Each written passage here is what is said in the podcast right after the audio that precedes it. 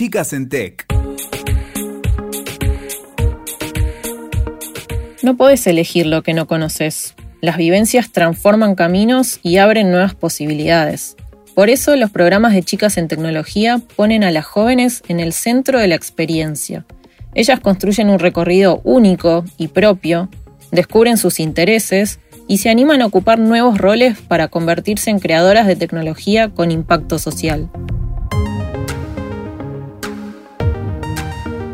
Hoy vamos a escuchar la historia de Xiomara Sawin, embajadora de Chicas en Tecnología, que nos recuerda que los procesos no son lineales, que las dificultades generan nuevos aprendizajes y que la vocación siempre es el mejor incentivo. Allá, por 2015, ella participó del primer programa de Chicas en Tecnología. Sin saberlo, su camino en el mundo emprendedor tecnológico empezaba junto con el de la organización. Ahora, con 22 años, terminó una carrera que no imaginaba estudiar. Se abre paso en el campo profesional y además comparte su experiencia desde la comunidad SET para inspirar a otras chicas. En este episodio de Podcast SET nos cuenta sobre su camino de curiosidades, desafíos y esfuerzos.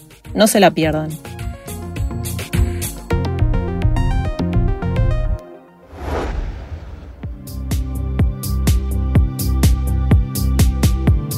Hola Xiomara, bienvenida al podcast SET. Hola, ¿cómo estás? Bien, ¿vos? Todo bien, todo perfecto.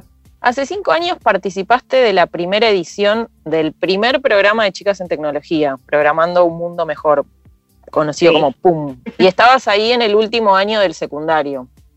Ahora a la distancia, que ya pasaron cinco años, ¿cómo crees que esa experiencia impactó en vos y en todas las elecciones que hiciste a partir de ese momento? En un momento aparte en el que todo era un futuro por construir para vos, porque terminabas el colegio. Sí, la verdad es que un montón influyó, porque sí, yo hasta ese momento nunca por ahí había considerado hacer una carrera en tecnología o, meterme en ese área y, el primer el participar del PUM la verdad que fue como que me abrió toda una nueva eh, zona o área de oportunidades y, como descubrir un nuevo mundo en el que uno se podía meter y podía crecer en, en ese área. Pero la verdad que sí, porque hasta ese momento nunca lo había considerado una carrera en tecnología. Después del PUM fue como, ok, bueno, me interesa, pero como un hobby. Y después de hacer un año y medio de otra carrera en la facultad, porque ya me había inscrito, ya, ya todo. Eh, ¿Qué carrera era? Estaba estudiando comercio exterior. Así que un año y medio de comercio exterior. Pero viendo que más me gustaba, pero la verdad que no pensé, no pensaba que me iba a gustar trabajar de, no lo veía como una posibilidad. Desealmente volver a darle otra oportunidad a la tecnología y cambiar de carrera de manera radical y ponerme a estudiar la tecnicatura en programación de sistemas. Pero sí. O sea, fue un cambio de rumbo por completo. Sí, sí, por completo. Hasta antes de participar en PUM, ¿cómo era tu vínculo con la tecnología? ¿Tenías conocimientos? ¿Ya habías experimentado algo? Mi vínculo con la tecnología era más de, usuaria, o sea, de, usarla y en todo caso las clases de informática en el colegio como para crear algo, pero siempre, más que nada del lado de por ahí de edición de video, de imagen, realmente creando tecnología siendo creadora, más que nada usuaria, pero sí cambió de un día para el otro de un giro de 180 mi relación con la tecnología desde el primer PUM. ¿Y qué encontraste en el mundo de la tecnología que diste ese giro?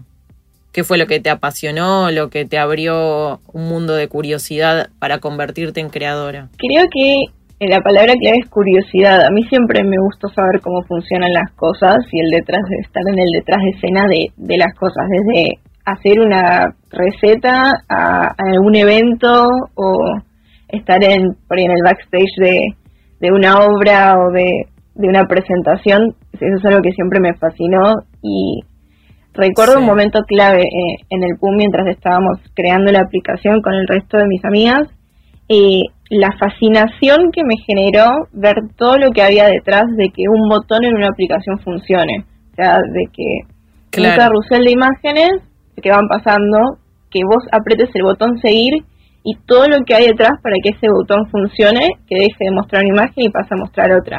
Eso me voló la cabeza y eh, fue el punto clave de quiero saber más cómo funciona esto. Me, me fascina. Tal vez cosas que como usuaria no te habías preguntado hasta ese momento y que de golpe se, se planteó todo un interrogante nuevo atrás de eso que usabas siempre. Sí, sí, sí. Pero la verdad que increíble. ¿Cómo fue ese cambio a una carrera vinculada con tecnología? Primero, me imagino que no habrá sido una decisión de la noche a la mañana o si fue un impulso y dijiste me cambio carrera. ¿Cómo fue ese proceso? Mitad y mitad. Creo que era algo que ya venía en mi cabeza ahí en el fondo pensando en cambiarme de carrera o, o realmente empezar a dedicarme más de lleno a lo que era la tecnología porque en todo ese momento del año y medio de, de hacer comercio exterior, yo seguía vinculada con chicas en tecnología, iba a los eventos, siempre fui parte de la comunidad, entonces como que nunca perdí ese vínculo ni, ni esas ganas de seguir aprendiendo. Pero fue mitad, un 50% de que sí estaba ahí latente ese deseo de, dedicarme a la tecnología, pero el otro 50% fue una decisión en un fin de semana de feriado de agosto, eh, no, pues fue literalmente el feriado de agosto, me lo acuerdo patente, de allá por el 2017. Eh, sí. Un hito. Eh, fue como, bueno, pasaron una serie de cosas y digo, bueno, me cambio de carrera. Y lo conversé en mi familia, y mi familia me dijeron, haz lo que quieras. y, y, al día siguiente fui a la facultad, eh, me quiero hacer todo el trámite de cambio de carrera, bueno, listo, empezó hoy a la noche, listo, genial. Y a la noche arrancar desde cero, sabiendo casi nada de programación o, de todo lo relacionado a tecnología, más, más allá de lo que ya había visto en el PUM, pero desde cero, sin saber nada, una hoja en blanco y, y ahí, ahí arrancó todo. Muy bien, muy valiente la decisión. ¿Y cómo decidiste qué carrera de tecnología? ¿Ya la conocías? Eh, ¿Averiguaste? ¿Cómo fue ese proceso? No, no la conocía la carrera. Yo lo que había hecho fue, yo ya estaba estudiando en una facultad, entonces ya tenía, eh, o sea, yo iba a facultad privada, entonces ya había pagado la matrícula. Entonces eso como que medio guió mi decisión, porque ya había realizado la inversión y todo. Entonces quería saber si había algo relacionado con tecnología en mi facultad. Si no había, iba a buscar otra. Pero vi que estaba la carrera de Tecnicatura en Programación, eran dos años, era, la verdad que el 90% de la carrera era práctica, eh, práctica, o sea, de, estar todos los días enfrente de una computadora haciendo. Que eso era algo que la verdad que me gustaba mucho, porque soy bastante pragmática, o sea, bastante pragmática y tengo poca paciencia. Entonces, era como, quiero ya ponerme a hacer. Era, tenía ganas de hacer, claro. de directamente sentarme a escribir código atrás de una computadora y se ajustaba a lo que yo estaba buscando, me gustaba la manera en la que se dictaba la carrera, ya conocía la, la institución, entonces fue como todas decisiones que me ayudaron a elegir esa carrera. Claro. Bien, y una vez que empezaste la carrera, ¿era como te lo imaginabas? ¿Con qué te encontraste? ¿Descubriste algo distinto? Eh, sí, que fue bastante distinto por ahí a lo que me imaginaba.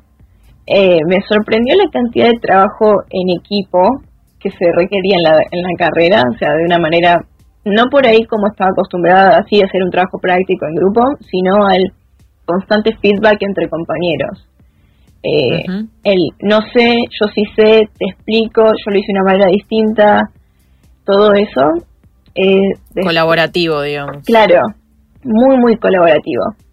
Después, bueno, algo que no sé si me sorprendió, pero sí fue como chicas en tecnología realmente existe por una razón, era la poca cantidad de mujeres que había en el curso.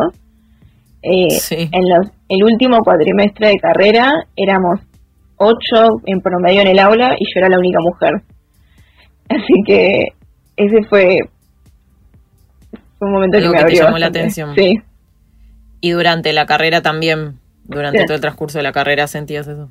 Durante la carrera sí había más chicas, pero siempre minoría, o sea, un 10, 15% de, del total de la clase eran mujeres.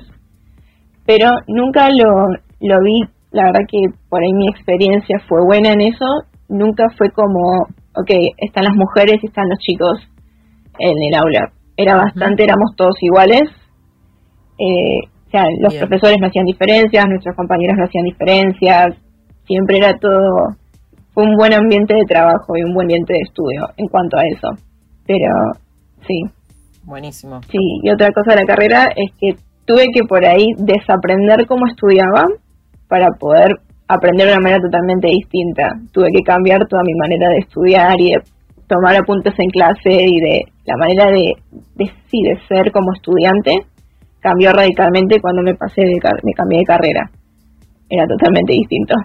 ¿Qué cambió? ¿Cómo, ¿Cómo era tu manera de estudiar y a qué manera nueva tuviste que...? Y por pasar de poder estar leyendo los apuntes en el colectivo e ir haciendo los resúmenes en el colectivo de, de comercio exterior, o por ahí solo con el prestar atención en clase y leer los textos en la semana ya estaba y me iba bien y, y aprendía bastante a tener que sí o sí estar después de la facultad sentada, volver a casa y ponerme a sentar y horas enfrente de la computadora escribiendo código y haciendo prueba y error, prueba y error y por el momento que aprovechaba de, de ahora estaba esperando el momento de llegar a mi casa para ponerme enfrente de la computadora porque tenía que seguir estudiando. Como tuve que desaprender para volver a aprender. Claro. O sea, te resultaba más esfuerzo, tal vez más difícil en algún momento, pero sin embargo era lo que más te entusiasmaba. Por ahí la otra carrera era te resultaba más sencilla de seguirla, pero había algo ahí que no te terminaba de enganchar. Sí, tal cual, tal cual. O sea que doble valor a esta elección que a pesar de que te resultaba una dificultad, igual era pura motivación. Sí, la verdad que sí. Qué bueno. ¿Y pudiste trabajar mientras estudiabas? Sí, durante todo el transcurso de la carrera trabajé, así que también el primer año trabajaba medio tiempo, o sea, trabajaba o a la mañana o a la tarde, pero siempre con un espacio libre durante el día. Y después sí, el último medio año de carrera, eh, sí, trabajando durante todo el día, salir de, salir de la oficina, ir a la facultad, volver a las 10 de la noche a mi casa y pararme a hacer todos los trabajos y ejercicios que tenía pendientes. Pero sí. Claro, claro. Y de esta manera nueva que decís que trabajaban en grupo y que se consultaban y que era colaborativo y también integrador porque todas las personas participaban. ¿Ya tenías algún conocimiento de esa forma de trabajar por lo que habías visto en PUM y en las, las experiencias de chicas en tecnología de las que participaste? ¿O fue una modalidad distinta?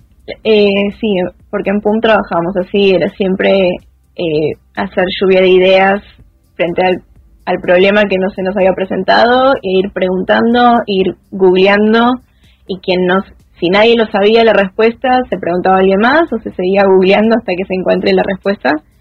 Pero por ahí el PUM en ese momento me había quedado no tan lejano porque fueron dos años después que yo empecé a estudiar de, eh, programación pero sí había perdido esa práctica de que así se trabajaba. Así que ya tenía... Claro. Dos años en los que pasaron muchas cosas igual. Pasaron muchas cosas, sí.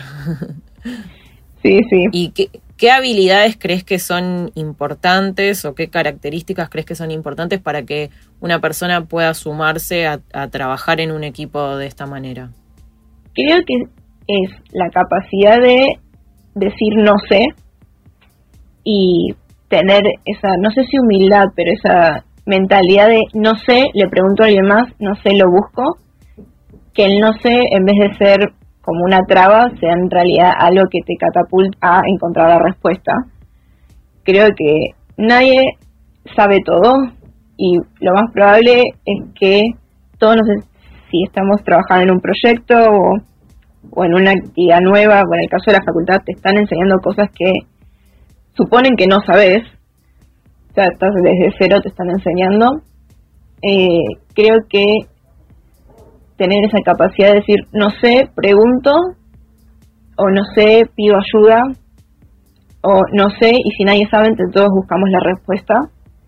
Y creo que también el, valorar siempre la opinión del otro, que todos tenemos maneras distintas de resolver los, los problemas o las situaciones que, se, que tenemos enfrente. Y por ahí mi, man, mi manera de resolverlo va a ser distinta de la de mi compañero, pero no significa que la mía esté mal o que la de mi compañero esté mal, sino que son dos puntos de vista distintos y los dos son igualmente eh, valorables, son tienen el mismo valor. Y a partir de eso construyen algo nuevo. Claro. Así es. Muy interesante eso que contás. ¿Y ya te recibiste? Sí, me recibí hace un año. Que sí, todavía mi título está en trámite, pero me recibí y ya no tengo que estar estudiando.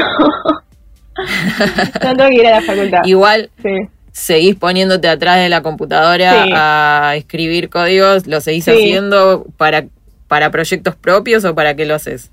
Eh, más que nada para seguir haciendo. Creo que es el todo, pero es una carrera y, una decisión de seguir en tecnología, de, trabajar en tecnología, de que siempre estás aprendiendo cosas nuevas y siempre te estás capacitando y siempre eh, estás avanzando en lo que sabes. Es como que la facultad es la base, pero vos después tenés que seguir construyendo sobre eso. Entonces es como que constantemente ir buscando cursos en internet y cosas nuevas y proyectos que se puedan hacer.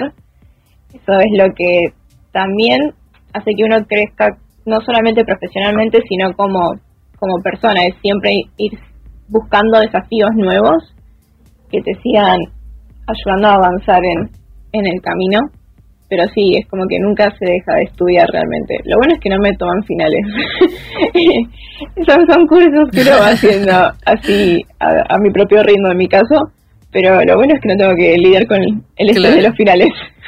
claro, claro, ya esa, esa etapa está superada. Sí, por ahora sí. Bien, muy bien. Claro, por ahora, nunca se sabe si después querés eh, hacer una carrera nueva. Sí. Bien. ¿Y actualmente de qué trabajas? Actualmente hago auditorías de bases de datos, como para ponerlo en, lenguaje coloquial y simple, porque yo sé lo que hago. Pero sí, ya hace casi dos años trabajo haciendo auditorías de bases de datos, básicamente. ¿Y cómo fue que empezaste a trabajar en tecnología? ¿A partir del cambio de carrera? Fue a partir del cambio de carrera y fue a través de un profesor nuestro de la facultad que un día entró a una clase y preguntó quién tiene ganas de trabajar en tecnología pero no programando y ahí yo levanté mi mano y es como, ¿tenés buen nivel de inglés? Sí. Bueno, pasame tu currículum que se lo paso a, a quien toma las decisiones. Entonces, fue así, le mandé mi currículum, fui a la entrevista y quedé, pero sí, fue gracias a la facultad. Bien, bien. ¿Y esa era tu primera experiencia en una entrevista de trabajo para eh, trabajar en tecnología? No, porque ya había eh, hecho dos entrevistas previas relacionadas a también empresas en tecnología. Sí. Que en una no había quedado y en la otra sí, pero el momento yo no pensé, yo no estaba lo suficientemente, no tenía la confianza suficiente como para decir sí me quiero meter a trabajar en tecnología en ese momento era como todavía era una bebé en el mundo de la tecnología, de, trabajar programando. Por ahí en ese momento no tenía la confianza suficiente en lo que yo podía hacer. Así que fue como, bueno, gracias, pero creo que por ahora no. Y al final creo que terminó, terminó siendo una decisión sabia porque si no, no hubiese tenido la oportunidad que tuve después. Y no hubiese aprendido todo lo que aprendí también, eh, dedicándole el tiempo necesario a la facultad porque recién estaba arrancando entonces parecía mejor por ahí un trabajo que no me ocupara todo el día, como pararme de lleno a eso, siempre que podía. Y el segundo trabajo sí llegó como en, una, en un mejor tiempo para que yo tome esa decisión de si animarme a cambiar de trabajo y de entrar en el mundo de la tecnología, el mundo laboral de la tecnología. Claro, claro. ¿Y cómo le explicarías a una persona que no sabe nada del mundo de la tecnología qué es trabajar en tecnología? Uh, qué buena pregunta. Eh, creo que es distinto a, un ambiente laboral habitual de oficina de 9 de la mañana a 6 de la tarde.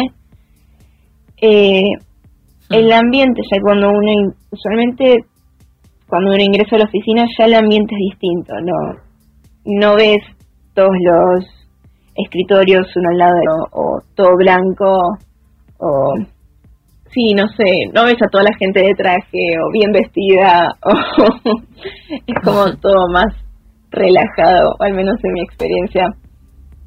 Eh, es muy colaborativo, de vuelta igual que en la facultad. Es, se trabaja en equipo y se, se puede de manera casi constante. Hay diferentes maneras de trabajar en equipo, hay algunas que son más colaborativas y otras que son más, cada uno tiene su responsabilidad y tiene que cumplir con su responsabilidad y con sus objetivos para poder como grupo cumplir con el objetivo principal. Pero creo que sí, es lo, lo fundamental es que siempre vas a estar trabajando en equipo. Aunque vos creas que no estás trabajando en equipo, porque por ahí tenés tareas que son distintas, siempre se trabaja en equipo, eh, más allá de lo que uno pueda ver a simple vista. Y después es que es más relajado, de, de, una manera es más relajado, de otra es mucho más exigente, pero es un buen balance, creo. Bien, hay un equilibrio. Sí. Y esto que decís de trabajar en equipo, aunque no sientas que estás trabajando en equipo, me llama la atención eso. ¿A qué te referís? ¿A que lo que vos estás haciendo forma parte de algo más grande o cómo es esto? Exactamente, exactamente. Es por ahí se puede pensar de que son tareas que no están conectadas entre sí o que en realidad cada uno está haciendo lo suyo y está enfocado en lo suyo, pero al, al final del día siempre estás trabajando para algo que nuclea a todos y que es más grande que todos. Entonces es como cada uno haciendo su tarea y cada uno cumpliendo con su rol. Es como, como para el bien mayor, pero para ponerlo de una manera linda. Claro, siempre hay una interacción y un diálogo entre todo lo que están haciendo en el equipo.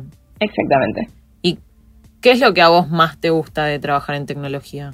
Eh, creo que es justamente esto de el crear cosas, o en mi caso, para crear es lo que siempre me gustó y me sigue gustando el día de hoy, el escribir un par de líneas de código y que de repente no sé, tengas una imagen que se está moviendo, tiene brillito, la imagen se agranda y se chica, o de repente hiciste un jueguito y es como, son un montón de palabras, no, no tiene sentido, pero sí tiene sentido. Eh, y es algo que me, me sigue fascinando hasta el día de hoy. Pero en mi caso, también que no trabajo específicamente programando, sino con bases de datos, es cómo la tecnología en realidad es todo. O sea, no necesitas estar programando para trabajar en tecnología. Eh, que hay diferentes maneras de trabajar en mm. tecnología que y que toca a cada área de, la vida de cualquiera. O sea, de trabajar por ahí con algo que por ahí es básico y uno por ahí sí lo asocia con tecnología por el nombre, bases de datos, pero es como que está linkeado a eso, pero por ahí no es programar, pero sí es trabajar en tecnología. Y sí, lo que me gusta trabajar en tecnología es justamente de que hay diferentes maneras de trabajar en tecnología, no, no hay una sola. Creo que es bastante amplio eh, el mundo del trabajo en tecnología. Claro. Y podés ir armando un recorrido. Por lo que contás, cada persona puede ir armando de acuerdo a sus intereses una manera de trabajar en tecnología. Sí, sí, sí, tal cual. Desde que participaste en PUM allá por 2015 hasta la actualidad, sí. fuiste también vos haciendo un camino a partir de experiencias que, por ejemplo, fuiste a una entrevista de trabajo pensando, bueno, pero tal vez este no es el momento y, empezaste una carrera, pero después cambiaste a otra porque mm, no te imaginabas trabajando de eso y de golpe te aventuraste a una sobre la que no tenías mucha idea, pero te encantó, te implicó más esfuerzo y ahí te quedaste y seguiste. Las experiencias fueron también haciendo que vos construyeras un recorrido en base a lo que ibas aprendiendo. ¿Qué, ¿Qué, crees que es lo más importante que precisamente aprendiste de todo este recorrido que fuiste haciendo? Que lo más importante es el no tener miedo a cometer errores, o en todo caso es el tener la construir la capacidad y de poder aprender de los errores y seguir adelante, no dejar que un error sea lo que termine tu camino. O sea, es nada más un obstáculo que hay que aprender a sortear, hay que aprender a pasar o atravesar ese obstáculo y, justamente lo que aprendes en ese momento de, un error o de una dificultad o de algún problema que pueda surgir en el camino es el crecer también como persona. Es el crecer y, y aprender cosas nuevas de que uno nos pueden ayudar para seguir avanzando. Fueron hubo varios momentos así en los últimos cinco años. O sea, desde cambiar de carrera fue una decisión, una locura. O sea, lo pienso y porque sí, fue 50 y 50. Es, sí, ya venía pensando en cambiar de carrera, pero el hecho en sí fueron dos días. De me cambio de carrera, al otro día voy a la facultad, me cambio de carrera, a la noche arrancás. Es como, nunca, mm, soy, yo soy una persona que le gusta planear las cosas y le gusta meditar antes de tomarlas. Y de repente me encontré tomando una decisión muy importante, porque la verdad que el cambio de carrera es una decisión importante. Eh, de un día para el otro y arrancando algo totalmente nuevo desde cero, eh, eh, justamente aprendí eso de que los errores y que fallar en realidad es parte del proceso, porque de vuelta, yo comparo las dos carreras por ahí y fue desde que me iba re bien en comercio exterior a empezar a desaprobar y reprobar finales y patear finales porque los había desaprobado y los tenía que volver a rendir, cosa que nunca me había pasado en mi vida. Y al principio fue como, no puedo creer que me esté pasando esto, quiero volver al comercio exterior, me iba tan bien, era todo tan lindo. Pero sin embargo, no, esto es realmente lo que quiero estoy en el lugar donde tengo que estar y nadie dijo que lo que valía la pena conseguir se iba a ser fácil. Entonces, como una motivación extra, pero sí, lo que aprendí, eso, los errores no son finales, todo lo contrario, son oportunidades para aprender y para seguir creciendo.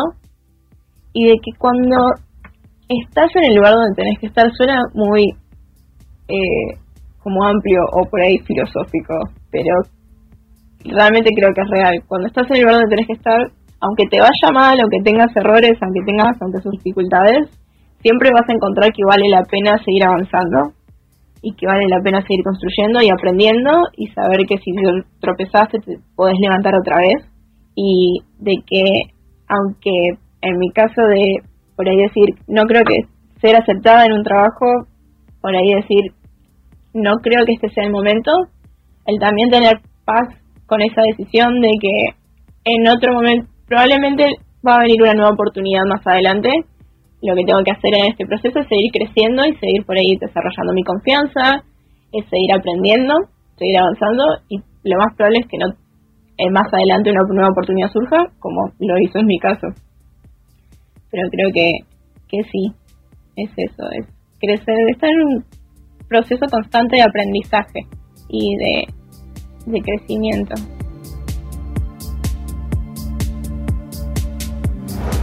Xiomara, probablemente muchas de las chicas que escuchen este podcast están en el mismo lugar donde estabas vos hace cinco años, terminando el colegio y eligiendo un camino para empezar a dar sus próximos pasos. ¿Qué les aconsejarías a esas chicas? ¿Qué les dirías? Que hagan lo que les gusta, que se decidan por un camino que realmente les apasione. Pero por ahí también tómense la libertad de ir buscando qué es eso que les gusta, porque yo hasta no haber participado del PUM no sabía que me gustaba la tecnología. O sea, tenía cosas que, que me gustaba saber cómo se hacían las cosas, el trasfondo de todo, pero nunca lo había relacionado con la tecnología. Entonces buscar esas cosas que por ahí nos generan curiosidad, que hacen que se nos ilumine la cara, que se de repente se nos abran los ojos y quiero aprender más de esto, eh, que vayan por ese lado, porque eso es en realidad lo que en el momento en el que las cosas por ahí no vayan tan bien, va a ser tu motivación para seguir adelante y para seguir avanzando. Que eh, sí, que, que vayan por lo que les gusta, que no solamente lo que les gusta eh, cuando, ah, si esto está bueno, es copado, sino que realmente les apasione que, y que también busquen consejos en personas en las que ellas confían, porque muchas veces las personas que nos rodean o que nos son cercanas a nosotras por ahí pueden ver cosas en nosotras que nosotras nos vemos en nosotras mismas. Eh, suena muy nosotras, nosotras, nosotras. Pero, está bien, es donde está el eh, foco. Que realmente, sí, busquen consejo en personas en las que confían y que ellas saben que las conocen bien y que por ahí pueden tener otro punto de vista. Que no sea lo único que tomen para tomar su decisión de hacia dónde seguir una vez que termine, finalice el secundario, pero que sí lo tomen en cuenta, porque muchas veces nos pueden dar un punto de vista distinto, que eso nos puede ayudar a construir nuestra propia decisión. Y vos tuviste la oportunidad como, como miembro de la comunidad de chicas en tecnología, pudiste conversar con otras chicas que estaban pasando por ahí por los primeros programas de chicas en tecnología o participando de algún evento. ¿Cómo fue esa experiencia de estar en el lugar de tal vez eh, referente para otras chicas? Es muy loco pensarlo de esa manera, pero, pero sí, al ser parte del primer Programando un Mundo Mejor, del primer boom, eh, el rango de edades era distinto en ese momento, entonces con mi amiga Martina, que fuimos con las que participamos, y con otra amiga más, pero terminamos siendo en realidad las más grandes de dentro de la comunidad de chicas en tecnología, Hmm. y fuimos yendo por ahí de, de oyente o de invitadas a los PUMs que siguieron, o los encuentros de comunidad, o los encuentros de chicas líderes en tecnología, fuimos yendo a todo lo que sigue en los últimos años, que un montón de cosas y un montón de oportunidades, pero fue también ver cómo las nuevas camadas de chicas iban ingresando al programa y verlas crecer y verlas, y me siento como muy grande, pero no soy tan grande, pero es, es fue verlas también a ellas, tomar las mismas decisiones que nosotras tomamos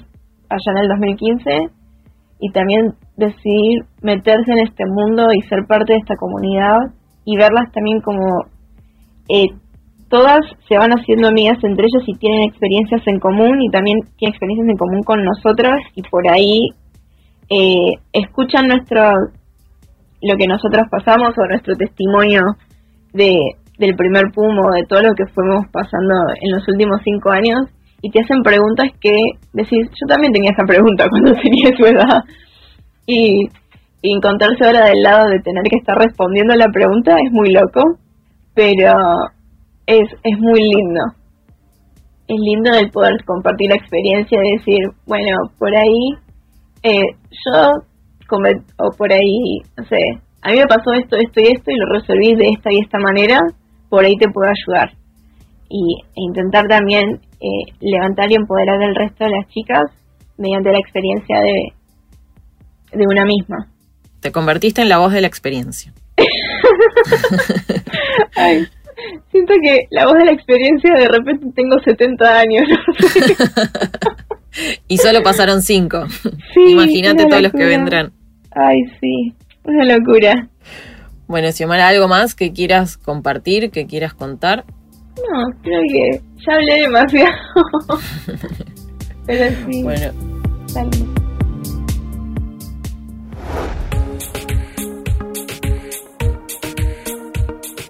gracias Xiomara por ser parte de este episodio de Podcast Set y a todas las personas que nos escucharon. Pueden acceder a todos los episodios en witoker.com, en Spotify o iTunes. Y si quieren saber más sobre Chicas en Tecnología, pueden ingresar a chicasentecnología.org y seguirnos en nuestras redes. En Facebook nos encuentran como Chicas en Tecnología y en Twitter e Instagram como Chicas en Tech. Gracias por acompañarnos y no se pierdan el próximo episodio de Podcast Set. Escuchaste Chicas en Tech. WeToker. Sumamos las partes.